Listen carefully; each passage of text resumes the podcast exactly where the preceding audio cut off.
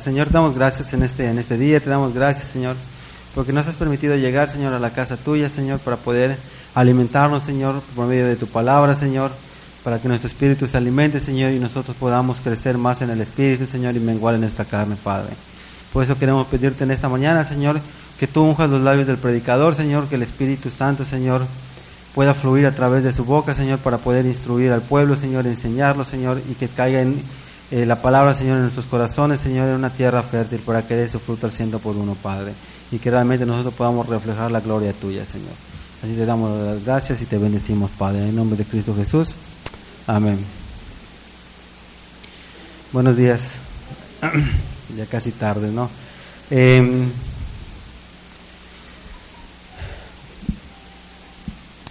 no sé cuánto tiempo llevo, llevo eh, Dios me ha podido la oportunidad de ir compartiendo y predicando la palabra aquí en la iglesia. Sinceramente ya tengo 16 años en la iglesia, pero de alguna forma hubo un tiempo que, Dios me empezó a permitir compartir. Y sinceramente cuando yo llegué a la iglesia y empecé a escuchar las predicaciones del pastor, siempre había en mi corazón la manera de decir, oye, qué tremendo es como Dios se revela la vida del pastor y la manera en cual fluye la, la palabra de Dios, ¿no? Por medio de su, de su boca. Y sinceramente eh, tú pudieras escuchar cómo, cómo Dios eh, puede, puede usar a muchas personas para que te enseñe y te instruya. Entonces, cuando nosotros nos toca compartir, nos toca predicar eh, cualquier día de la semana, sinceramente muchas veces no, no te acostumbras, o sea, siempre tienes ese mismo nerviosismo, muchas veces tal vez no se parece como al principio, pero todavía tienes ese, ese corazón latiendo a, mil por hora. Pero creo que aunque muchas veces nosotros no, somos, eh, no hemos tenido la capacitación para, para hacerlo, eh, yo creo que Dios siempre se glorifica a través del que Él quiere y la palabra puede fluir.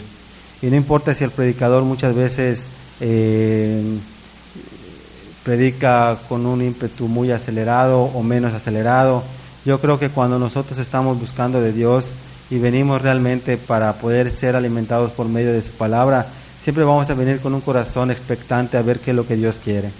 A mí una de las cosas que me ha sorprendido eh, en mi vida como cristiano, cuando leo las escrituras, veo que siempre Dios eh, te, te enseña, te instruye, te alimenta, Siempre, aunque leas muchas veces los mismos textos o las mismas historias bíblicas, yo sé que Dios siempre te va a hablar en diferentes casos. Y eso me ha llevado a mí muy en lo personal a que cuando yo estoy en mi día a día, pasan ciertas situaciones en mi trabajo, en mi casa, con personas que no son cristianas que he tenido la oportunidad de interactuar con ellos, siempre trato de, o Dios siempre me muestra eh, Dios de acuerdo a lo que he leído, de acuerdo a lo que he escuchado en las diferentes predicaciones, cómo, Dios te sigue hablando y te sigue mostrando cosas. Mí uno de los textos, eh, muchos textos de la Biblia en sí me llaman la atención, pero cuando lees textos como dice, cuando se expresan específicamente, si nosotros muchas veces no queremos hablar la, la palabra, dice que hasta las piedras Dios puede hacer que hablen y, y los burros hablar para dar una advertencia, ahí es cuando tú te puedes sorprender cómo Dios puede usarte a ti en lo personal, independientemente que, que prediques, que traigas un estudio, cómo Dios empieza a cambiar no solo tu mente, sino tu corazón, tu forma de hablar, para poder enseñar, instruir y saber qué es lo que estás diciendo y saber qué es lo que estás hablando y el por qué.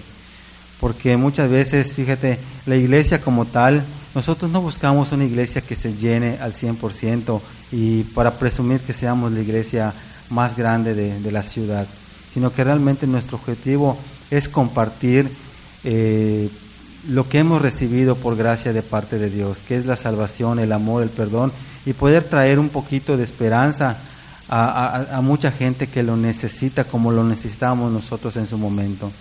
Hoy, sinceramente, no somos las personas o las familias que, que tengamos los mejores lujos, hablando económicamente, pero teniendo y, teniendo y entendiendo lo que es vivir bajo la cobertura de Dios, creo que eso no tiene precio.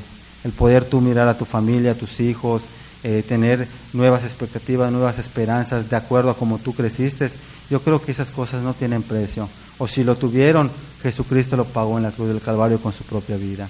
Entonces, nosotros que, estamos palpando, nosotros que estamos viviendo el día a día las bendiciones y el favor de Dios, creo que nosotros debemos em, estar muy agradecidos con Dios y saber que lo que estamos haciendo realmente vale la pena. El venir a la iglesia hay un porqué y vale la pena. El compartir la palabra hay un porqué y realmente vale la pena. Entonces, yo creo y sinceramente que el mayor uno de los mayores pecados que tenemos como humanidad es la ignorancia. No porque no tengamos la Biblia a la mano, sino porque muchas veces nos encerramos, o tal vez el mismo pecado nos lleva a encerrarnos en nuestro propio egoísmo em, y nuestra propia soberbia, que muchas veces rechazamos la palabra. Tienen que pasar cosas duras, eh, situaciones difíciles en nuestra vida para que podamos clamar a Dios. Muchas veces a nosotros se nos predica, se nos predica, se nos predica. Hablo antes de conocer a Cristo y muchas veces decimos, ¿sabes qué? Yo todavía no lo necesito o, tú lo necesitas más que yo.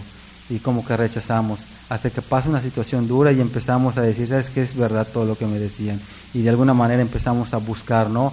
En lo que, en lo que, en cierto conocimiento que tengamos, empezamos a, rezar, a pedirle a Dios, pero yo creo que Dios siempre está expectante a lo que nosotros queremos, eh, estamos pasando. Y muchas veces Dios en el, en el inmenso amor que nos tiene, deja o permite que pasemos situaciones para que podamos buscarlo. Entonces yo conozco mucha gente que ha tenido que pasar necesidades muy duras para que puedan buscar a Dios. Cuando realmente ahora nosotros como cristianos, cuando hemos entendido y comprendido lo que Dios quiere para nuestras vidas, muchas veces nos decimos, ¿Cómo me hubiera gustado haber dicho sí desde que yo era pequeño o que mis papás hubieran conocido? Mi vida será distinta. Y yo lo he dicho y, sinceramente mi corazón muchas veces está ese sentimiento, pero también entiendo y comprendo que tal vez muchas veces tenemos que pasar por esas situaciones para poder valorar lo que ahora somos como cristianos y lo que Dios nos ofrece. No sé si llegaron a escuchar un comercial hace muchísimos años que decía, lo barato te sale caro, porque muchas veces lo que no te cuesta no lo valoras, pero lo que te cuesta, eh, lo, como que lo valoras un poquito más, ¿no? Cuando te cuesta algo. Entonces yo creo que aunque gran parte de las bendiciones que hemos recibido como cristianos realmente a Jesucristo le, costó, tenemos que pasar un proceso para poder valorar. Entonces cuando estés atribulado, cuando estés en situaciones difíciles, mira, nosotros hemos conocido la mano de Dios. Simplemente hay que seguir confiando en Dios y buscarlo. Entonces, en la mañana estuvimos compartiendo y estuvimos hablando acerca del libro de jueces. No sé si ya lo han leído anteriormente. Ese libro de jueces, yo ya lo había leído, pero específicamente durante esta semana lo he estado leyendo y, a mí me parece muy interesante. Y yo platiqué, yo les platicaba que de alguna manera me parece muy interesante. Y hay algo que me llamó muchísimo la atención que también me empezó a preocupar. A preocupar porque ahí pueden comprender y entender que como humanidad nosotros tenemos un gran problema. Vamos a hacer un recuento. Acuérdense que desde Génesis Dios empieza a crear las cosas. Las pone en orden, crea al hombre, crea a la mujer y empieza a poblarlo. Ahí encontramos la historia de Abraham, cómo empiezan a nacer las doce tribus de Israel. Entonces, posteriormente, esclavizan al pueblo de Israel en Egipto después de la muerte de, José el Soñador. Eh, textualmente la Biblia hace referencia a que José fue la mano derecha prácticamente del faraón. Pero cuenta la historia bíblica que pasa mucho tiempo, muere José y el pueblo de Israel que ya vivía en Egipto empieza a crecer en tal manera que el próximo faraón que no se acordaba de José empieza a tener gran temor del crecimiento del pueblo de Israel y dicen en su corazón, ¿sabes qué? Vamos a procurar amargarlos, tenerlos como esclavos, para que ellos no se vayan a levantar en armas, siendo más, más personas en cantidad, eh, se vayan en guerra contra nosotros y nos quiten todos los que tenemos. Entonces, por eso someten en esclavitud al pueblo de Israel. Yo cuando empecé a leer todas esas historias, yo decía, ¿cómo no te puedes dar cuenta que eres más tú como israelita a los egipcios? Pero hay un texto bíblico que no lo tengo porque no es el tema en sí en especial, que dice que ellos procuraron amargar el corazón de los israelitas. Entonces muchas veces cuando nosotros nos amargamos, estamos tan preocupados en nuestra propia amargura porque si nos hicieron o nos dejaron de hacer, que creo que nos encerramos en un, en un, en un mismo círculo, en un globo que, que nuestros problemas nos, nos, nos, nos, encima si no nos damos cuenta del potencial que realmente podemos tener como creación de Dios. Y creo que eso es lo que le pasaba al pueblo de Israel. Por eso, aunque eran más, eran esclavizados y los golpeaban y los pegaban. Y de alguna manera el propósito de Dios cumpliéndose en cuanto a la rebeldía que muchas veces tenía el pueblo de Israel. La misma situación que nos pasaba a nosotros o que nos ha pasado a nosotros. Entonces, di cuenta la historia bíblica que tuvo que venir un libertador por medio de Moisés para que puedan ser libres y es cuando se abre el mar rojo, les dan maná en el desierto. Y tú desde ahí te empiezas a dar cuenta cómo Dios bendice al pueblo de Israel. ¿Y qué hacía el pueblo de Israel? Desobedecía. Y muchas veces venía la consecuencia y tenían que pagarla. Posteriormente a eso, de hecho hay una historia que que dice que aún, bueno, no una historia, sino, bueno, sí la historia bíblica, pero los textos bíblicos hablan acerca de que Moisés mismo no pudo entrar a la tierra prometida, porque dice que fue tanto su molestia eh, por la actitud de, ¿cómo se llama?, de, del pueblo de, Israel, que fue y le reclamó a Dios. Y ese reclamo y esa molestia le, valió mirar nada más la tierra prometida desde lejos, más no entrar en ella. Y le dijeron, ¿sabes qué? Los menores de 20 años, si no me equivoco, son los que van a, entrar a poseerlas. Y entre ellos había un hombre que se llamaba Josué, que Josué directamente habla, Dios habla con Josué y le dice, mira, vas a ser un, varón esforzado y valiente en todo lo que tú emprendas, voy a estar contigo. Y Josué le responde a Dios, si tú realmente vas a estar conmigo, mira, yo no tengo ningún problema de hacer nada. Y efectivamente Josué fue una de las personas que fue a tomar la tierra prometida, que batalló contra todos los pueblos que situaban esa ciudad. Dice la historia, lo estoy contando así porque son un chorro de textos, es prácticamente leer desde Génesis hasta Josué.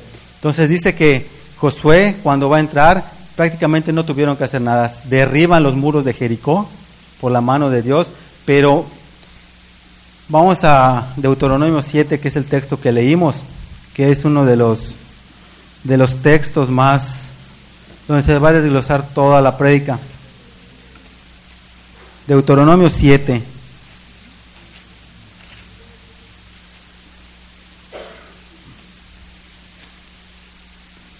Vamos a leer desde el 1. Dice, cuando Jehová tu Dios te haya introducido a la tierra en la cual entrarás para tomarla, y haya echado delante de ti a muchas naciones, al Eteo, al Jereseo, al Amorreo, al Cananeo, al Fereceo, al Ebeo y al Jebuseo, siete naciones mayores y más poderosas que tú. Entonces Jehová tu Dios las, las haya entregado delante de ti y las hayas derrotado, las aquí subraya, y las destruirás del todo.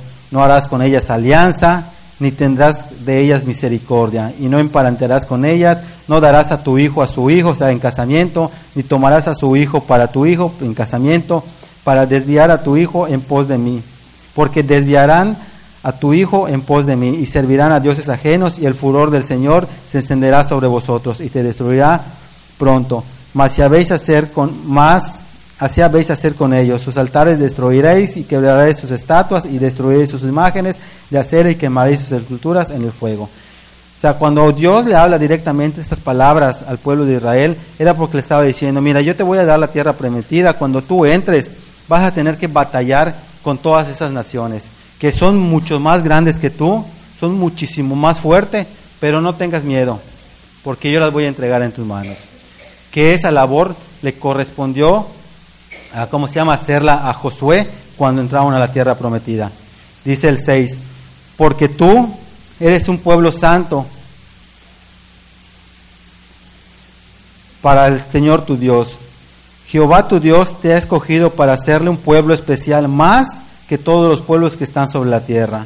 Y dice, no por ser vosotros más que todos los pueblos os ha querido Jehová o os ha escogido, pues vosotros eras el más insignificante de todos los pueblos, sino por, por cuanto Jehová que nos amó y quiso guardar el juramento a vuestros padres. Os ha sacado Jehová de mano poderosa y os ha rescatado de servidumbre de la mano del faraón, rey de Egipto. Y el 9, igual este, este lo subrayé porque me pareció muy interesante porque dice, conoce, o sea, que nos demos cuenta, que lo sepamos, que sepamos que es verdad. Conoce pues que Jehová tu Dios es quien es Dios. Eso, mira, nosotros que hemos gozado de las bendiciones de Dios, que aunque el Señor, que Dios rescató a, por medio de Moisés al pueblo de Israel en Egipto, nosotros en el hábito espiritual en estos años tenemos que entender que nuestro Egipto, nuestra esclavitud, era nuestro pecado, era nuestra propia ignorancia. Por eso muchas veces nosotros, aunque intentábamos salir adelante, no lo podíamos conseguir. En una ocasión yo estaba yo leyendo un libro y especificaba muy claro y te decía, mira, cada uno de nosotros somos creación de Dios. Por lo consiguiente, Dios nos hizo eh, específicamente para que el Espíritu Santo more en la vida de cada uno de nosotros, que esa es realmente la gracia que recibimos hoy por hoy como cristianos. La gracia de que el Espíritu Santo, la vida de Cristo mismo a través de su Espíritu Santo, nos haga poder cumplir su verdadero propósito, que nuestras fuerzas no podemos hacer. Entonces el libro decía, mira, nosotros estamos tan, estamos tan hechos a la perfección para que el Espíritu de Dios more en nosotros, que cuando nosotros no tenemos esa relación con Dios, lógicamente que ese templo lo empiezan a ocupar el pecado, lo empieza a ocupar las frustraciones y todo con lo que lleva. Entonces todo eso lo ocupa tan bien el templo que es del Espíritu Santo, que el Espíritu Santo lógicamente no va a poder hacer. Por eso cuando nosotros empezamos a entender y comprender lo que dice la Biblia a grandes rasgos, te das cuenta que lo que la Biblia quiere hacer en nuestro cuerpo es limpiarnos y es purificarnos. De hecho, la Biblia habla específicamente de que la palabra es agua viva, ríos de agua viva, que es lo que nos va a limpiar y nos va a purificar. Por eso hay salmos donde explica claramente que un árbol cimentado bajo las corrientes de agua siempre va a tener va a estar frondoso, siempre va a estar con frutos. Eso es lo que pasa cuando nosotros empezamos a tenerle amor a la misma palabra de Dios. Mientras más nosotros busquemos de Dios a través de su escritura, créeme que tu corazón es limpio, créeme que tu mente es limpia, tus actitudes cambian, tu forma de hablar cambia, tu forma de ver las cosas cambian, porque lo que antes lo ocupaba el pecado, la envidia, la soberbia, ahorita todo lo está ocupando la palabra de Dios, ¿sí o no? Dice las escrituras que el verbo fue hecho carne. ¿Por qué? Nunca se han preguntado por qué dice eso. Porque el mismo verbo es Cristo. O sea que cuando nosotros hablamos de las escrituras, estamos hablando específicamente de Dios. Em, alguien, por favor, que vaya a Colosenses 1.16.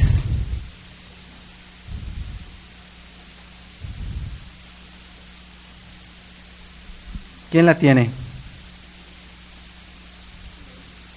A ver, Raquel, ¿qué dice Colosenses 1.16? 16 y 17.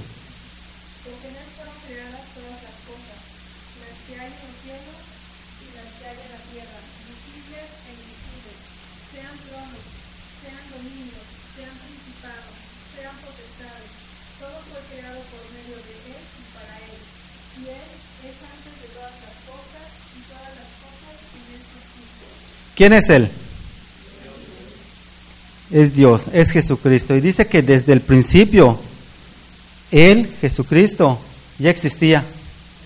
Desde el principio Él ya existía. De hecho, en el Génesis, cuando tú lees el Génesis, hay un versículo que dice y específicamente que habla que estaban ellos juntos, hablando de Dios Padre, Dios Hijo y Dios Espíritu Santo. Y que todas las cosas, no dice que algunas o que solo la iglesia o que solo el templo, sino que todas fueron creadas para Él y por Él. Entonces, muchas veces, fíjate, la ignorancia juega un papel muy importante para alejarnos de los caminos de Dios. Mientras más, nosotros ignoremos la palabra de Dios, más lejos nosotros vamos a estar apartados de Él. Porque muchas veces nosotros, les vuelvo a repetir, dice las escrituras, nosotros somos el templo del Espíritu Santo, que cuando la palabra de Dios viene y nos limpia, todos esos espíritus, ¿qué es lo que hacen? se van, huyen, está limpio. Entonces, al estar limpio, el Espíritu Santo puede morar en su casa y empieza a hacer la obra. Te bautizas, empiezas a leer la Biblia, cambias tus hábitos, cambias tu forma de ver las cosas. Pero si en ese proceso, porque es una batalla carnal, dice que nosotros nunca tenemos que olvidar que tenemos una, eh, la, la batalla no es contra carne ni sangre, sino contra huestes y potestades. ¿Qué quiere decir? Que aunque nosotros hemos venido aquí a la casa de Dios, vamos a seguir teniendo batallas. No sé si les ha pasado a ustedes. Antes que yo fuera cristiano, muchas veces como que las preocupaciones era, una característica que no iba mucho conmigo. Que si había dinero, está bien. Si no había dinero, también está bien. Que si hice algo malo, está bien. O que si hice algo bueno, está bien como que vivía al ahí se va. Tan vivía que al ahí se va que una ocasión me preguntó una de sus amigas de mi hermana, oye Orlando, veo que tú estás creciendo, te importa poco si estudias o no estudias, eres un dolor de cabeza para tus papás. dice, mira, yo tengo un hermanito que es la misma edad, o sea, que tu edad, tiene la misma edad.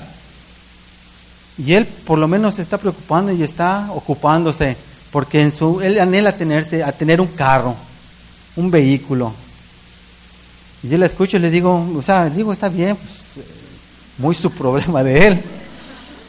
Y me pregunta, y es lo que me caló, me dice, me caló en el momento, no le di tanta importancia hasta años después cuando empecé a comprender lo que dice la Biblia. Por eso muchas veces lo comento y lo digo. Y me preguntó, ¿y tú no tienes ese anhelo? ¿No tienes anhelos? Y yo le dije, no, pero cuando me empecé a quitar después de la plática, como que empecé a meditar. Es verdad, o sea, no, como que no. Entonces como que me despreocupaba de las cosas y esa era mi personalidad. No es que, no es que hoy esté tan preocupado también, pero por lo menos, es más, cuando me caso y le pido a mi esposa que nosotros fuéramos esposos y nos vamos a casar, todo comenzó como un juego. Yo tuve siete años de novio con mi esposa, siete años, desde los 15 años y nos casamos a los 22. Nuestro noviazgo fue muy raro, fue muy extraño. Porque, mira, los primeros prácticamente tres años me gustaba, ella se derretía por mí. Nos gustábamos y tuvimos un acercamiento a los 15 años y empezamos a mandarnos cartitas. Llegaba yo a mi casa y lo único que pensaba era en ella. Y un día lluvioso, le pedí que fuera mi novia. Me contestó por la noche, nunca se va a olvidar. Entonces, empezamos a ser novios. Después, pero después, en ese instante, pasaron esos tres años que éramos novios. Pero pues simplemente la dejé de hablar, no la iba a ver, hola, así nada más, así, 15 años, o sea, realmente uno madura hasta los 37 años. La cosa es que por tres años como que era así una de un novio simbólico. Posteriormente ya le empecé a ir a, visitar y ya como que empezó a subir un poquito de nivel el noviazgo, ¿no? Ya, ya de manito sudado y cosas por el estilo. Pero fíjate, todo ese tiempo, yo sinceramente, yo le hacía, les digo que es un noviazgo raro, porque por tres años es tu novia y la dejas de hablar prácticamente de hola y cosas por el estilo. Después cuando empiezas a ir a visitar, llegas y te instalas en una casa, en el sentido de que ni pides permiso y tú llegas y ya empiezas a visitar. Al menos así, así lo hicimos. Posteriormente, todo ese noviazgo, pleitos, a mí me gustaba verla llorar, porque al verla llorar sentía que más, sabes que sí me quiere.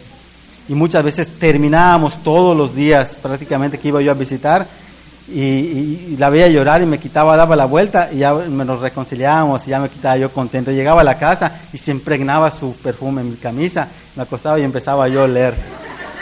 No sé si a ustedes les ha pasado. ¿No? Bueno, a mí sí. Entonces pasaba. Y como ella vivía en una casa que su mamá se muere desde muy temprano, y fueron pláticas que realmente nosotros tuvimos. Ella se muere muy temprano, su mamá tenía, era muy pequeña, y su papá pues se dedicó a beber, a beber y bebía mucho, y como que se desajenó.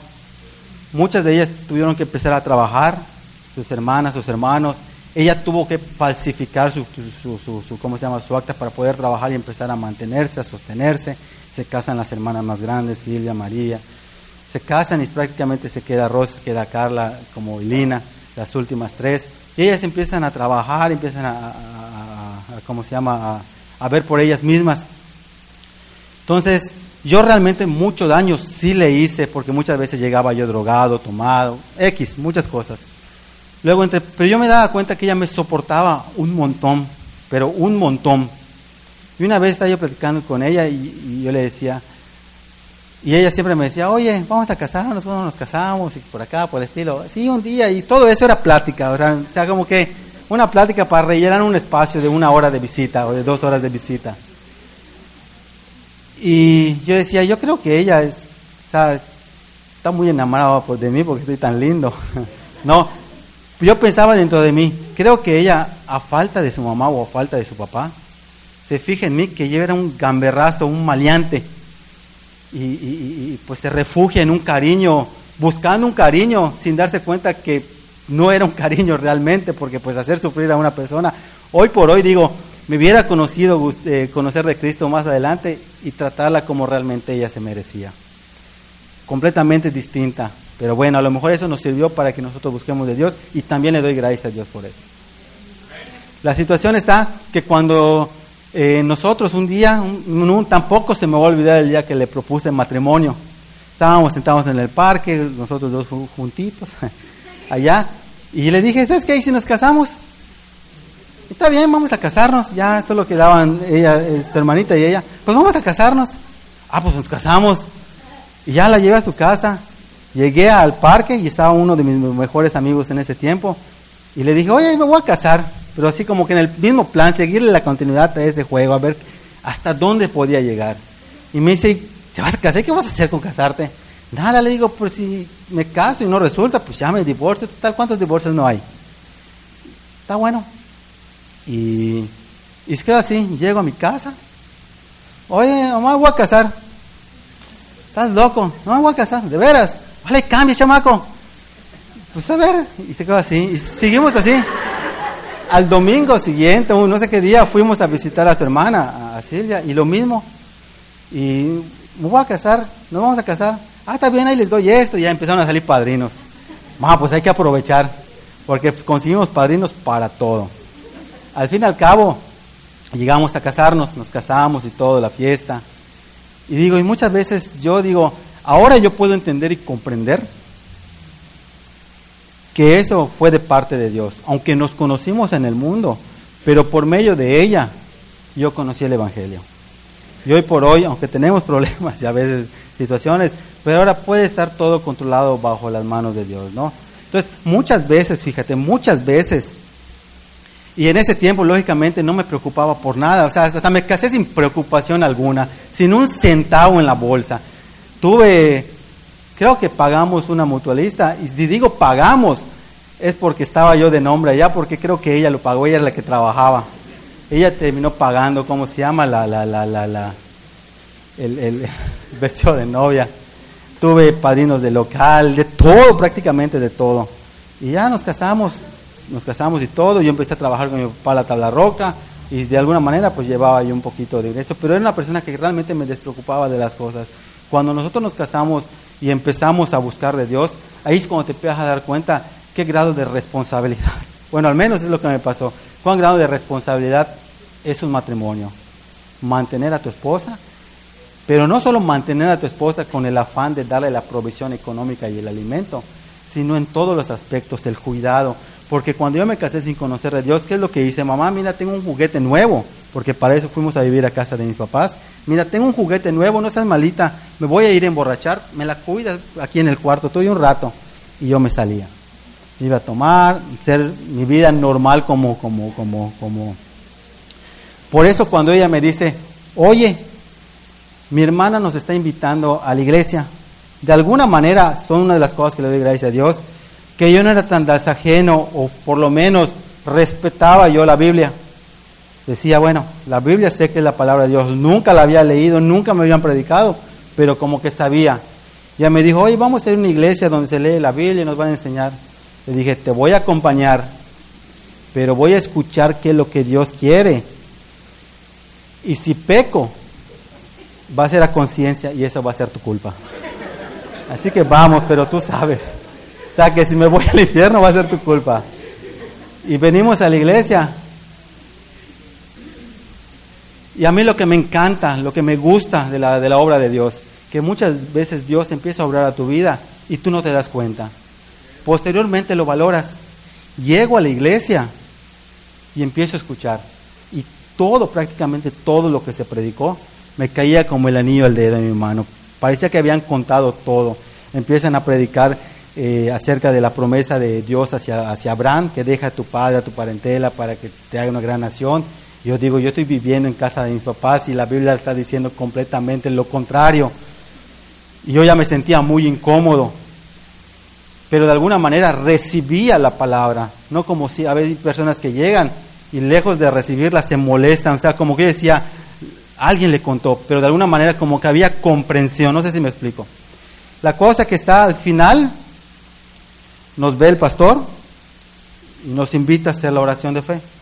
Cuando nosotros llegamos a hacer la oración de fe, para al pastor Armando, a la pastora Silvia, y le dice, a, Lina, a Edier, y oran por nosotros y le dicen, por el pastor, siento de parte de Dios que tu familia va a venir a la iglesia. Y llora el pastor, se quebranta el pastor y empieza a llorar. Y yo miro al pastor y digo, ¿y este qué le pasa? Pero todo está pasando dentro de mí, en mi pensamiento. ¿Y este que llora? Bueno, tendrá sus razones. Y nos vamos. Y en el camión me dice mi esposa, oye, ¿será que, vamos, ¿será que podamos venir la próxima semana? Y yo le respondo, está bien, vamos a venir porque sinceramente me dio pena el Señor que esté llorando, que estaba llorando. Entonces, para no dejar mal lo que está diciendo, vamos a venir. Y venimos el siguiente domingo y posteriormente hasta la fecha. Entonces, lo que les digo, lo que realmente a mí me sorprende, que muchas veces, aunque yo no tenía un grado de responsabilidad o de preocupación por las cosas, porque me valía gorro todo. De alguna manera en mi propio soberbia, no sé cómo le quiera llamar, como que Dios empezó a actuar de tal manera que me empezó a hacer comprender las cosas, tal vez de poquito en poquito. ¿Sí me explico? Entonces, cuando yo empiezo ya a asistir a la iglesia, empiezo a tener más responsabilidades, sacar a mi esposa de las casas de mi papá, como que las cosas se me empiezan a hacer más difíciles. Pero porque ahorita ya tienes unas, porque Dios Pone en tu corazón, pone en tu mente que sí hay una responsabilidad sobre tu esposa, de pararte como hombre, de buscar a Dios. Y sinceramente, todos los años, todos los años que he estado buscando de Dios han sido difíciles, desde el primer día hasta el día de hoy. Entonces, ahora yo siento, antes habían problemas, habían situaciones, pero como me desajenaba, como que no sentía nada. Pero cuando ya empieza a agarrar tu responsabilidad, como que ahorita ya ya los problemas no los dejas para tu esposa, sino los agarras tú mismo para solucionarlos y los sientes duros, ¿sí o no? Entonces, la Biblia cuando habla de que las batallas son, no son contra carne ni sangre, sino contra huesos espirituales, no importa el tiempo que nosotros estemos como cristianos, siempre hay batallas y siempre las va a haber. Por eso cuando nosotros venimos a la casa de Dios, que somos el templo del Espíritu Santo y la palabra nos limpia, los testimonios de los hermanos nos limpian, dice que el Espíritu Santo empieza a morar. Pero eso no queda hasta allá, porque aún hay un texto bíblico que no era el tema central, pero pues estamos hablando. Dice que cuando esos espíritus se van, van a buscar dónde ir a morar. La lascivia, la soberbia, lo que sea. No van a encontrar qué es lo que van a hacer. Van a querer regresar al lugar de donde salieron. Pero cuando llegan, se van a encontrar con, un, con una casa, con un templo lleno porque lo está ocupando el Espíritu Santo. El Espíritu Santo no los deja entrar. Pero acuérdense que la batalla no es simplemente contra, o sea, no es solo con las huestes y potestades, también en lo carnal tenemos nuestras propias batallas en lo carnal. Entonces, dice que ese espíritu se va y ¿cuántos va a buscar? siete peores para hacerle montón, estoy diciendo mis palabras, para hacerle montón al Espíritu Santo. Ahora, si nosotros, que ese es el gran problema que tenemos como humanos, que es pelear con la carne, ahorita lo vamos a seguir leyendo, nosotros nos damos ciertos lujitos, créeme, dice que el Espíritu Santo, la única forma de que nos abandone, ¿cuál es? Cuando nosotros constrictamos al Espíritu Santo. ¿Qué quiere decir constrictar al Espíritu Santo? Cuando nosotros lo ofendemos, cuando lo entristecemos, todas esas cosas. ¿Y esto cómo nosotros lo hacemos? Acuérdense, dice una de las cosas que dice la Biblia es que nosotros tenemos que crucificar nuestra carne, tenemos que morir a nuestro yo. Créeme que yo tengo 16 años en la iglesia, casi ya 17 años.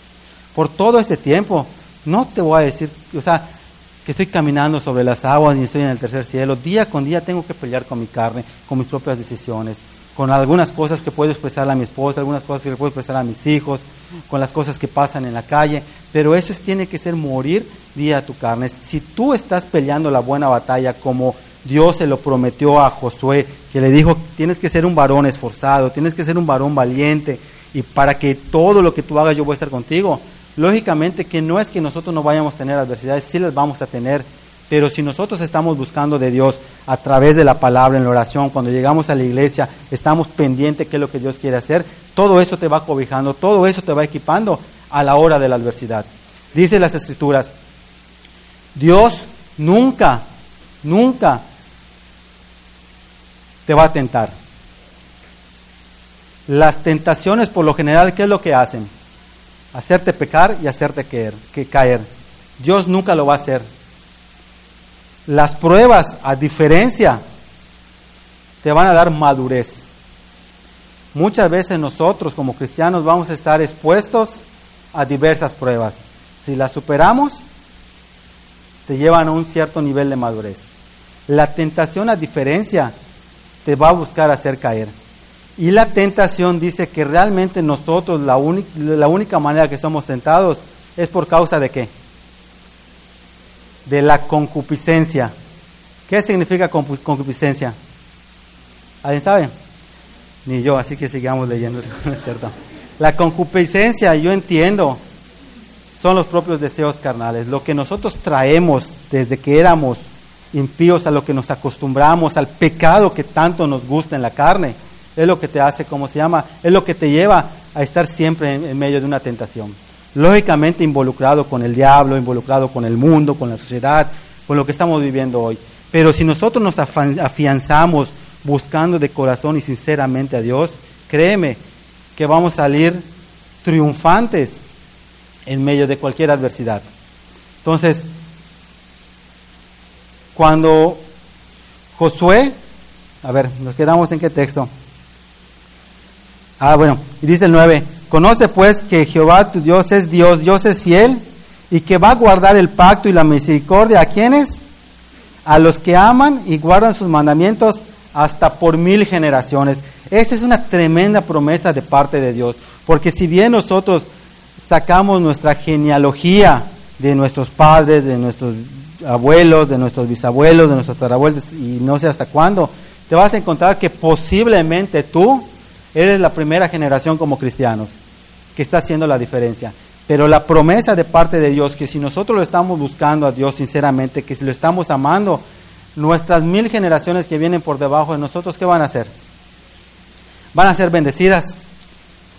Ahora, posteriormente a eso, en el 10, dice hasta por mil generaciones, y que el Dios mismo, dice, y que da el pago en persona a quien a que lo aborrece, destruyéndolo, y no se demora al que lo odia.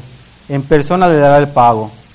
A mí, mira, esos dos versículos que están enseguidos, sí es lo que me está dando muchísimo ánimo y también preocupación. Porque una cosa es amar a Dios y buscarlo sinceramente, y otra cosa es aborrecerlo, completamente distinto. Ahora, esa acción la podemos tener cualquiera de nosotros. Y no es porque tú vengas y me digas, aborrezco a Dios o amo a Dios. No, no, no. Sino porque tus propios actos, tus acciones y tus frutos lo demuestran. Porque al hombre tú lo puedes engañar. Pero a mí me impacta cuando habla la Biblia y le dice, Dios a Samuel, mira, te voy a dar a un rey y lo vas a sacar de la casa de Isaí. Y fueron cuando escogieron al rey David. Y le presentan al profeta Samuel a todos sus hijos de, Isaí. Y habla la Biblia que son grandes, de buen parecer, hechos todos unos, unos dandis para ser reyes. Y cuando ve Samuel a, a Eliab el primero, no, dice, ¿sabes qué? Seguramente que este es el rey. Y le dice Dios, ¿sabes qué, Samuel? Tú estás viendo conforme a tu carne. Yo, Dios, no veo a lo que ve normalmente un ojo humano. Yo, ¿qué, es, lo que, qué es lo que ve Dios? Lo que está en el corazón. Entonces, nosotros humanamente podemos venir bien vestidos, podemos hablar lo más bonito, podemos agarrar un texto bíblico y citarlo sin problema alguno. Pero lo que está dentro de tu corazón es lo que va a mostrar si realmente amas y estás buscando a Dios o si realmente lo estás aborreciendo. Entonces, si lo amas y lo buscas, nosotros aquí hay un parteaguas para que nuestras generaciones hasta por mil sean benditas. Pero también que venga Dios personalmente a destruirnos. Y eso sí nos daría temor. Ahora, mira, muchas veces decimos, no es para tener miedo. Porque el cristianismo no es para tener miedo, sino todo lo contrario si hay que tener un temor reverente a las cosas de Dios, porque hay que buscar a Dios con temor y con temblor. Pero lo que nos tiene que animar es realmente toda la obra maravillosa que Dios ha hecho en nuestras vidas a raíz de que nosotros lo conocemos. Hoy por hoy yo puedo contarte miles de cosas antes de Cristo con mi esposa, pero te puedo contar diez mil mejores con mi esposa y con mis hijos ahora en Cristo. Porque sin Cristo no existiría ni Isaac, no existiría, ¿cómo se llama? Ni, ni, Suri, ni Gaby, ni, ni, ni siquiera yo estaría tal vez con mi esposa. Pero gracias a Dios, hoy puedo tener una nueva expectativa, una nueva esperanza. Y en la mañana estaba yo compartiendo que ahora cuando yo miro a mi esposa, eh, ya como que la visualizo, ya los dos, como la mecedora que está allá. Cada quien es su mecedora, ella tejiendo sus estambres para sus nietos, y ahí chuqueando mi, mis globitos con mi café. Porque ahorita realmente yo he podido entender y comprender que no puede ser la mujer más hermosa ante los ojos de muchas gentes, pero para mí es la mujer de mi juventud, como dice las escrituras, que realmente nosotros nos deleitemos con la mujer de nuestra juventud. ¿Qué quiere decir eso? Es verdad, también sería yo mentiroso si digo que, que cuando esté caída la piel un poquito, me dice ella, cuando esté el pellejerío, con los gatos ahí, digamos. Pero yo le digo muchas veces, Carla, le digo, han pasado muchísimo tiempo desde el día que nos conocimos. Y sinceramente, en cuanto al. mira, no sé si les pasa a ustedes, a mí me pasa aún con personas adultas. no que me gusten como me gusta mi esposa, pero muchas veces tú ves a personas cuando eres pequeño y dices, ah, mira, ese señor es un adulto. Creces, como ya he crecido y lo sigues viendo y como que siguen siendo las mismas personas, no sé si se les pasa. Entonces muchas veces yo cuando veo a mi esposa le digo, me sigues gustando de la misma manera que me gustabas desde el principio o tal vez más, o sea, como que no han pasado los años. Entonces, no estoy viejito, pero yo creo, ojalá cuando nos veamos las arruguitas y todo, sea igual. Yo sinceramente, ¿sabes qué creo? Creo que sí. ¿Por qué? Porque cuando tú realmente conoces a Dios y miras y empiezas a mirar cómo Dios te amó, Tú vas a amar a, por lo pronto a tu esposa y a tus hijos de la misma manera que Cristo te ha amado. Porque dice las escrituras, si tú no amas a la persona que estás viendo, eh, que estás viendo, ¿cómo vas a poder amar a Dios que tú no lo ves? Entonces de ahí realmente tiene que nacer el verdadero amor de nosotros, lógicamente comenzando con nuestra esposa, pero también con los hermanos de la iglesia. O sea que realmente cuando nos miremos nosotros, somos parte de la familia de Dios. Lo que yo haría naturalmente con mi familia en la carne, que los quiero un montón, por la familia en Cristo, tiene que ser doble o triple más, ¿sí o no? ¿Por qué? Porque esto es lo que somos.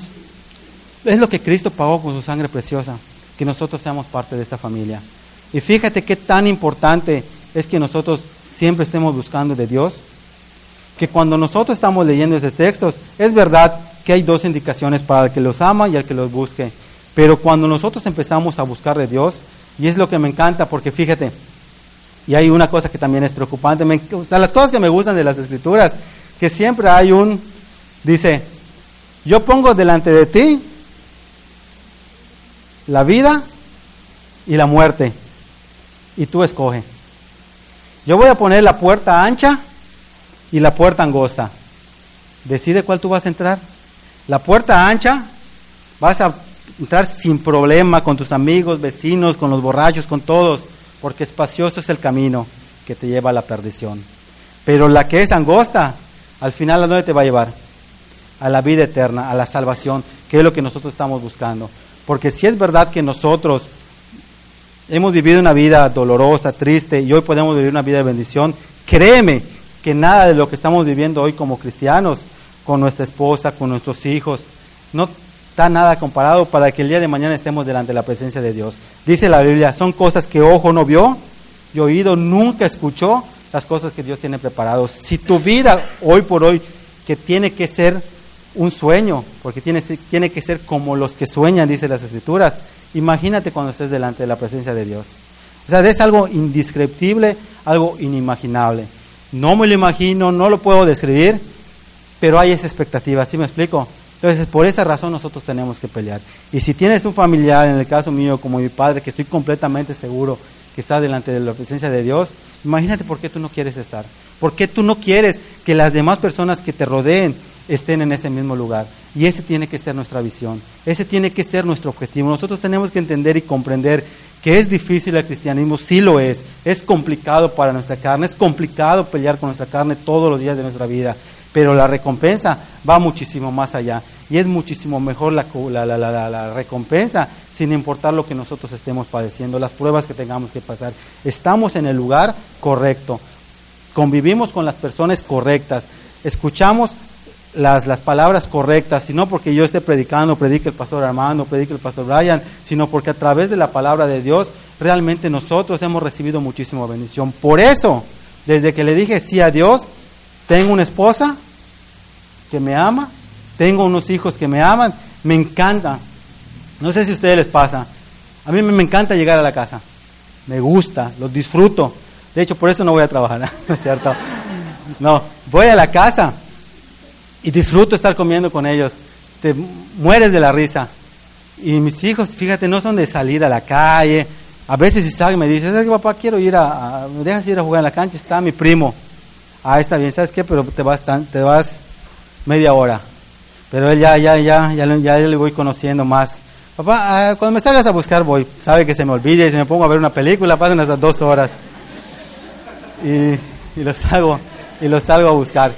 Pero mira, y el disfrutar todo eso, mira, es, lo que no tiene precio. Pero si sabes que también tengo que estar, mira, así como he comprendido y he entendido eso, también puedo entender que en cualquier momento nosotros nos podemos equivocar si nosotros abrimos ese tipo de ventanas.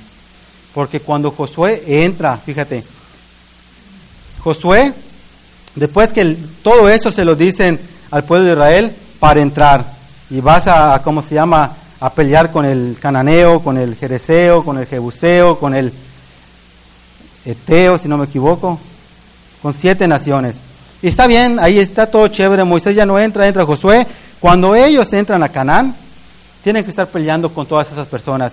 Y dice, y les dice Dios, son naciones más fuertes que tú, son naciones más poderosas que tú, pero no tengas nada de miedo porque yo voy a estar a tu lado y efectivamente Dios empieza a cumplir. empiezan a pelear y dice que empiezan a ir de ciudad en ciudad para derrotar a todos ellos. Y todo comenzaron bien, bum, bum, bum, bum, bum, y los derrotaban. Y Dios cumpliendo su parte. Hasta que dice un texto, vamos a jueces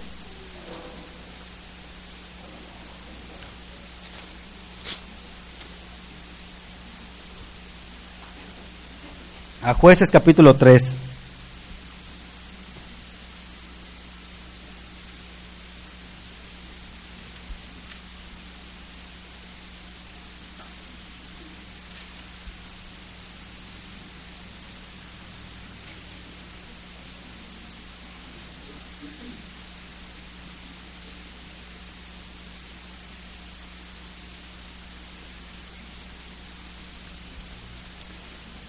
Dice el capítulo 5.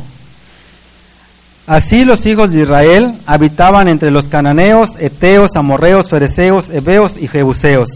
Y el 6, y tomaron sus hijas por mujeres y dieron sus hijas a los hijos de ellos y sirvieron a sus dioses. Mira, no leímos todo, tienes que leer todo el libro de jueces para que vayáis entendiendo, pero a grandes rasgos. En el capítulo, en el capítulo 7 de Deuteronomio encontramos que Dios le dice a los israelitas, ¿sabes qué? Van a entrar y los van a destruir que tus hijos no tengan parte con sus hijos, que no se den a casamiento, porque si ellos se casan, van a tener que adorar a sus propios dioses, que es lo que pasó en estos versículos que estamos leyendo, porque cuenta la historia en los primeros capítulos que empiezan a ir los, los cananeos, los diferentes tribus de Israel y empiezan a derrotar, derrotar, derrotar. Pero llega un momento que por alguna razón o por otra, ellos ya no empiezan a desechar a los cananeos, sino que los aceptan dentro de parte de, de su, de donde iban a vivir. Por eso en el versículo 5 dice que ellos empezaron a habitar con esas siete tribus que Dios les dijo que las destruyeran. Ellos empiezan a habitar. Y no solo eso, se empiezan a casar y posteriormente empiezan a adorar a sus, a sus, a sus dioses. No termina jueces allá. De ahí, en, ese tiempo no habían reyes. Entonces Dios lo que empieza a decidir, a levantar a jueces, a líderes dentro de las tribus de Israel. Tanto para dirigir a todo Israel como para dirigir a ciertas ciudades, a Judá, a Neftalí y cosas por el estilo. Entonces, dice que los empieza a levantar porque ellos, ¿qué es lo que hacían? Una vez que los hijos se apartaban de los principios de Dios, hacían lo malo delante de los ojos de Dios, habían sus consecuencias. Por 80 años, cuando estuvo Josué, agradaron a Dios. Cuando se desvían por 15 años, empiezan a vivir asolación por, por consecuencia de, de alejarse de Dios. Entonces, ¿qué dice Dios? Dios es Dios es Dios. Muchas veces no comprendo por qué actúa así, pero le doy gracias que actúa así. Porque dice que Dios es tardo para la ira y pronto para la misericordia. Y muchas veces nosotros en verdad que la hemos regado. No hemos metido las cuatro, sino hasta cinco y seis patas y hemos tenido las consecuencias. Pero lo que sí podemos darle gracias a Dios, que su misericordia nunca se ha apartado que muchas veces cuando sabemos que hemos fallado a Dios, Dios siempre tiene un, un ¿cómo se llama? Como que un estirón de misericordia. Y por eso hoy nosotros estamos aquí, por eso hoy yo estoy aquí. Entonces pasaba lo mismo, decía, ¿sabes qué? Entonces voy a levantar y empezó a levantar jueces. Ahí levantó a Gedeón, a Débora y a otros trece que muestra ahí en, en la Biblia.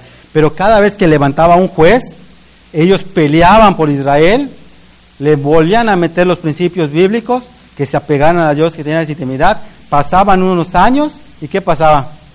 Se volvían a desviar. Pero eso no era pasaba solo en jueces. Si tú lees el libro de crónicas, lees el de reyes y cuanto tú busques en la Biblia, tú vas a encontrar que es un común denominador en cada una de las personas. Y realmente lo que me preocupa, que hoy por hoy, hasta nuestras generaciones, sigue pasando lo mismo. Hoy nosotros podemos dar la pauta, pero escucha, nosotros tenemos que estar bien conscientes qué es lo que estamos recibiendo. Yo tristemente, hace muchos años atrás, recién convertido, trabajaba en una empresa de cómputo y había un muchacho, ese día me tocaron mis vacaciones, salí de vacaciones y me empecé a alimentar más de la palabra. Tenía yo un anhelo por buscar de Dios, que leía yo en mi casa, venía cada vez que me iban a la iglesia, servía y como que me empecé a alimentar. Y buscaba predicar, hablarle a las personas. Y regresé de vacaciones. Cuando regresé de vacaciones, veo que hay un muchacho nuevo. Me dicen, vas a salir con fulano. Está bien. Yo era como que un, un, un, un ¿cómo se llama? Un ayudante para todo. O sea, ahí me mataba y a mí me encantaba porque prendía ahí un chorro. Y está bueno, y me fui. Entonces nos llevó el chofer, una camionetita que solo tiene una cabina, el chofer, yo en medio y este muchacho.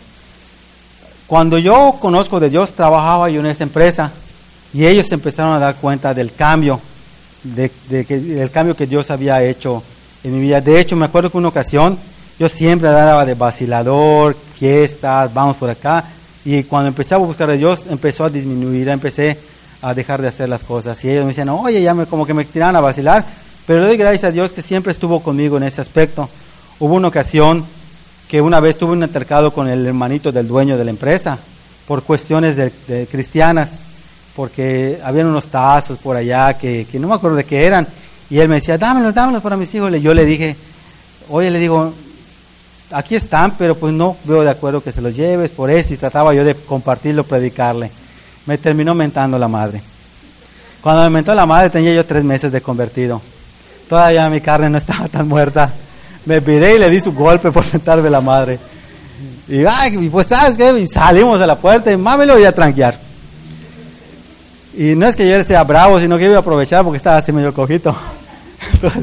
Salimos y, salieron todos, así un show. Cuando me cayó el 20, decir, ¿sabes qué? Por tres meses que soy cristiano, ya había yo tenido, ya había predicado medio a todos en, el trabajo y, y, ya habían visto mi cambio. Y como que dices, ¿sabes qué? ¿Cómo en un segundo echas a la basura todo? Me cayó tanto el 20 que me hizo un mar de lágrimas. Parecía yo un chiquito llorando, pero era de tan mal que me sentía, tan mal que me sentía, que lo primero que hice, si no me equivoco, fue hablarle a, casa del pastor Armando, que tenían un teléfono allá, y él estaba trabajando y me contestó su esposa, porque al fin y al cabo ellos nos invitaron, y me dice, es que ve, con el, ve, a la iglesia, y, vine aquí a la iglesia, se lo platiqué al pastor y todo, y, y me dijo, ¿sabes qué? Mira, me dijo, ¿sabes qué? La cuesta de un cristiano es como subir una cuesta, una montaña. El subir nos va a costar todo, pero la deslizada es a mil por hora. Y como que lo entendí, me dijo, regresa, pide perdón. Y en ese tiempo, te digo, pasaba yo muchas carencias económicas, que en bicicleta andaba yo, ¿cómo se llama? Eh, para ir al trabajo. Y me fui hasta Reforma. Cuando llegué a Reforma, al trabajo. Pedí perdón, me perdonó, aunque a días después me seguía burlando con lo mismo, pero ya. Entonces la gente que le había yo compartido, que eran mis amigos, que había estado yo en, ¿cómo se llama?, en, fiestas con ellos y todo, me dijeron una, me, me decían cosas que yo sabía que era Dios, porque ellos me decían, oye, me dice, tranquilízate ya, cálmate, me dice. Tú siempre me has dicho que si tú le pides perdón a Dios de corazón, Dios te perdona. Entonces se entiende que Dios te perdonó. Y cuando yo lo escuchaba, como que me caía el 20 y yo decía, ¿sabes qué? Ese es Dios que me lo está diciendo. Y otra vez a comenzar nuevamente. Entonces, había ese crecimiento. Entonces, cuando yo regresé de vacaciones, mi intención igual seguía como que seguir predicando y hablando y cosas por el estilo. Y me subí al carro y sinceramente yo decía, este muchacho no lo conozco. Por lo pronto los otros yo tenía como que más confianza. Yo decía, Señor, pon en mi corazón o pon las, las palabras en mi boca para que yo le predique porque en todo y estoy yendo en el trayecto y eso estoy orando, porque en el camino veo que se están insultando, están, ah, mira esa muchacha, y están minoteando por todos lados, y yo ahí sentadito, sintiéndome re mal y estar orando. Y de repente, Dios, como que hay un intervalo en una plática, en algo que dicen, y me da la oportunidad de compartirles, y le empiezo a predicar, oye, y ya empiezo a compartir y hablar de Dios. Llegamos al trayecto, nos bajaron, bajamos nuestras herramientas, bajamos todo lo que íbamos a hacer, y se va el chofer y me quedo con él. Y ya entre plática, me dice, oye, me dice, me llamó muchísimo la atención lo que me estaba diciendo. Dije, ma, gloria a Dios, uno para el Señor. Y me dice, yo también soy cristiano. Sí, bajito para abajo. Entonces digo, y todo lo que yo escuché en el camino que está insultando como si no hubiera pasado nada. No, dice, yo soy cristiano desde, soy de cuna cristiana. Sinceramente a mí me entró un, un cierto temor por mucho tiempo, por meses tal vez. Yo decía, recién nacido mi hijo. Yo decía, esa va a ser la vida de mi hijo, de un recién nacido en cuna que al final de sus años tenga el mismo comportamiento como si no fuera cristiano, diciéndose cristiano. Entonces yo tenía ese temor, pero a raíz de que empecé a escuchar que no es una regla que se tiene que seguir, aunque realmente nosotros como humanos tendemos a fallar, pero cuando nosotros realmente ponemos atención a la voz de Dios y lo comunicamos a nuestros hijos y los instruimos, eso no tiene que ser un, un común denominador. Sí, sí hay diferencia. Y muchas veces cuando tienes una vida en Cristo y se lo ofreces a tu hijo, créeme que va a preferir mil veces la vida en Cristo que fuera de ella. Y la batalla la podemos tener y podemos cometer errores, eso estoy completamente seguro, como lo hicieron ellos. Pero la gran ventaja que tenemos nosotros ahora, que el Espíritu Santo, a diferencia en el Antiguo Testamento, obra a su máximo esplendor. ¿Por qué digo eso? Porque la historia bíblica habla y cuenta y específicamente dice que Jesucristo antes, antes de partir en cuerpo y alma a los cielos, les dijo a sus apóstoles, les dijo, vayan y súbense al aposento alto, congréguense, estén, en un mismo, estén unánimes y estén orando, intercediendo, porque yo les voy a mandar un consolador, hablando específicamente del Espíritu Santo. No estoy muy empapado del tema, pero el obrar del Espíritu Santo en el Antiguo Testamento como en el Nuevo Testamento es muy diferente. En el Antiguo Testamento como que el Espíritu Santo se limitaba. Sí hay ciertas acciones que ves al Espíritu Santo metido en algunas cosas, pero en el Nuevo Testamento la gran ventaja que tenemos nosotros, que el Espíritu Santo mora de lleno en nosotros. Y esa es la diferencia. Porque nuestras fuerzas, a ninguno, a ninguno que tú estudies en el Antiguo Testamento vas a encontrar que hizo lo bueno delante de los ojos de Dios. Todos le fallaron. Samuel, Elí, David, Elías, todos le fallaron. Por algo le fallaron. Elías, un gran siervo de Dios, ¿sí o no? Que él quemó a cuántos profetas de Baal? A 40 los encerró y los quemó. Pero cuando se le presentó Jezabel, ¿qué hizo? Arrancó a correr, ¿sí o no? Y tú dices, ¿y qué pasó con, aquel hombre que 40 eh, con una mujer no pudo? Entonces tú ves que ahí medio dudó. Más, ya es otro, es otro tema. Pero ¿qué es a lo que voy? Que ahora en el, en el Nuevo Testamento la gracia que nosotros recibimos por medio de, de Jesucristo es el Espíritu Santo, que si nosotros lo dejamos morar en nuestra vida, es lo que hace la diferencia, es lo que te va a llevar a las aguas del bautismo, es lo que te va a hacer hablar lenguas, es lo que te va a hacer pararte como un verdadero hombre, ser un buen empleado, ser un buen esposo, ser un buen hijo, o sea, en todos los aspectos. Pero eso tiene que llevar, para que podamos tener ese fruto, tiene que ser un, un trayecto o un proceso de estar buscando de Dios sinceramente y todo el tiempo, porque Jesucristo, estando en su estado de hombre, no se la pasó nada fácil, para nada fácil. De hecho, la Biblia habla muy poco de su niñez. Si acaso creo que una vez lo toca, le toca cuando se pierde en el templo y lo encuentra predicando. Después de ahí, hasta dentro de su ministerio, cuando se presenta delante de Juan el Bautista para bautizarse, le dice Juan el Bautista, oye, si, ¿para qué tú vienes para que yo te bautice? Si el que tiene que ser bautizado soy yo, por ti prácticamente. Y le dice, no, ¿sabes qué? Porque tiene que, tiene que pasar, tiene que acontecer porque así está escrito. Y lo bautiza. Pero a mí lo que me impresiona, el ejemplo que da Jesucristo, que en ese momento, cuando él está en, antes de ser bautizado, cuando sale de las aguas, lo primero que se aparece que es el Espíritu Santo en forma de paloma. Tú lees ese texto, inmediatamente dice que el Espíritu Santo, ¿dónde llevó a Jesucristo? Al desierto. ¿Qué pasó en el desierto? Además que él ayunó por 40 días, que fue tentado. Ahora la pregunta, si el Espíritu Santo no hubiera morado en Jesucristo, hubiera soportado las tentaciones. Él era un hombre. La gran diferencia que es eh, que era Dios en estado de hombre. Pero ahí lo importante es la interacción del Espíritu Santo para poder soportar la tentación. Y lo pudo soportar porque escucha, cuando fue tentado Jesucristo en el desierto por el diablo, acuérdense que el diablo conoce las escrituras, ¿sí o no? ¿Con qué lo tentó? ¿Lo engañó? Para nada lo engañó, sino que lo tentó con las mismas escrituras. ¿Y con qué le rebatió Jesucristo al diablo? Con las mismas escrituras, porque una cosa es tener el conocimiento de las escrituras y otro eh, usarlo de una manera, ¿cómo? Inadecuada. Mi pastor dijera eh, de forma de hechicería.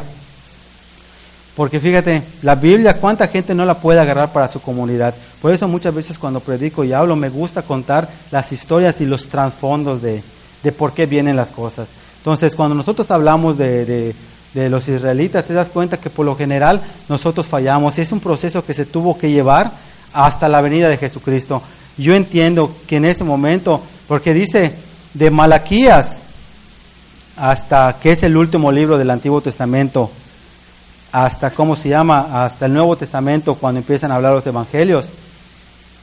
Dicen los historiadores que pasaron 300 años, donde Dios, por más que lo buscaba, como que no se manifestaba, como que dejó ese proceso para que posteriormente viniera en forma de hombre como Jesucristo para poder pagar por el pecado. Pero ¿sabes qué es lo importante de la crucifixión? Que realmente fue gratuita. Ahí tú y yo no tenemos que hacer nada, prácticamente nada. Simplemente venir con un corazón para buscar de Dios, que es lo que hace la diferencia. Para que tu vida sea completamente diferente, realmente tienes que venir con un corazón sincero, para que tus generaciones, a partir de, de tu generación, sean benditas hasta por mil. Si nosotros vamos a Primera de Reyes, 18, 21.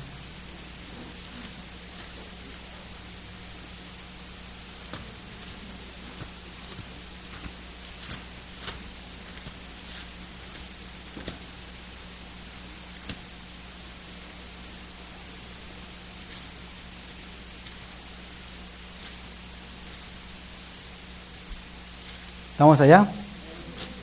Dice, este fue Elías.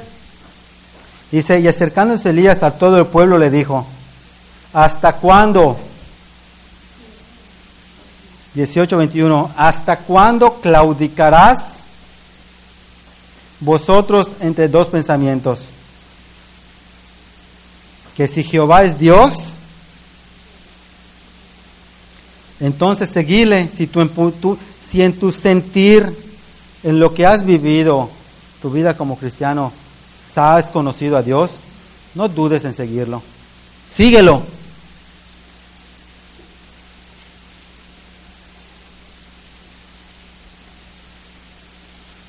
Pero si tú crees que Baal, entonces anda en pos de él.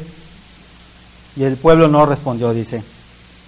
Mira, yo no sé si no sé ustedes qué concepto tengan la vida cristiana y el concepto en la vida allá afuera. Yo he conocido muchísima gente que cuando ellos tienen la convicción de algo, yo creo que también aquí pasa como cristianos, cuando tenemos la convicción de algo y estamos completamente seguros de eso, no hay nadie o poder humano que nos los quite, ¿sí o no? O sea, si yo digo, no sé, esto es blanco, es porque es blanco, lo estoy viendo, y si tú vienes y me dices negro, no es negro porque es blanco. Hay gente afuera que cuando tiene una convicción y muchas veces de hacer algo, lo va y muchas veces lo consigue, sacrificios, lo que sea, lo que sea.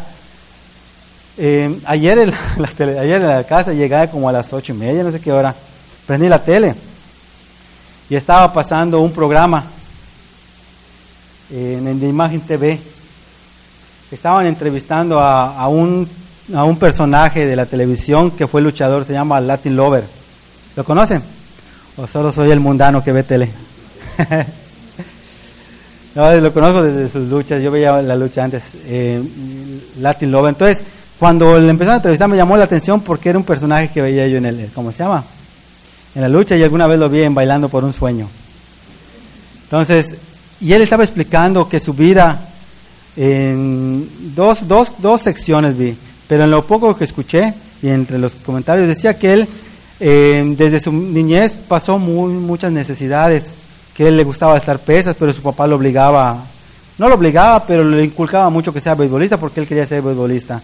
Y que le decía, en vez que te la pases alzando pesas, mejor vente a conseguir pesos, porque él le gustaba hacer pesas. Entonces dice que él desde muy pequeño lo llevaban a trabajar y que eran pepenadores a cartón y todo eso, lo juntaban y lo vendían. Y él decía, a mí no me, da, no me da pena porque lo que yo he conseguido hasta el día de hoy, porque si no me equivoco, eso sí ya no lo sé, pero sí entre los comentarios decían que él ya fue a filmar una película en Hollywood y que se estaba collando, no lo sé, pero en ese comentario decían. Pero él decía, todo lo que he conseguido no me da pena decir de dónde lo he sacado. Mira, nosotros como cristianos no tenemos que tener, si el mundo no le da pena decir su proceso, ¿por qué nosotros nos, nos tiene que dar pena? Mira, si nosotros éramos una basura antes y ahora no lo somos, es para darle la gloria a Dios. Por eso muchas veces no sé cómo me vean, pero muchas veces a mí me gusta contar lo que pasa en mi casa, tal cual, tal cual, eh, porque son de las cosas que disfruto y puedo ver la mano de Dios. No somos perfectos, tenemos problemas y, lo seguimos teniendo y lo vamos a seguir teniendo tal vez, pero si realmente lo que pasa, la propia relación que tengo con mi hijo, con mis hijas, con mi esposa, eso puede edificar a alguien, lo voy a seguir haciendo. Y si no, también hasta cuando me diga Dios, ¿sabes qué? No más predicas, pues tampoco no más predico, ¿no? Pero sin embargo, en lo que me corresponda, realmente saber que la vida que estoy viviendo no la estuviera yo viviendo y es digno de presumir. y sinceramente no estamos para claudicar. Nosotros que conocemos realmente lo que es tener una relación con Dios, no tenemos por qué estar claudicando, estar pensando, ¿será que voy a la iglesia? ¿Será que es de Dios? ¿Será que podré leer mi Biblia? ¿Será que tengo que orar? Mira, tengo la tele, tengo el orar.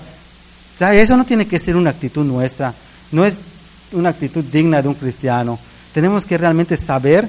La semana pasada, el martes, creo que estaba yo predicando, no, no, esta sino la otra, o el viernes. Puse un video, me impresionó mucho ese video, porque es un predicador que dice que él estaba yendo en un súper y de repente, que me muestran el tiempo, no sé si ya me pasé. Está yendo este tipo y de repente ve que un musulmán se arrodilla y empieza a orar. Y empieza a orar.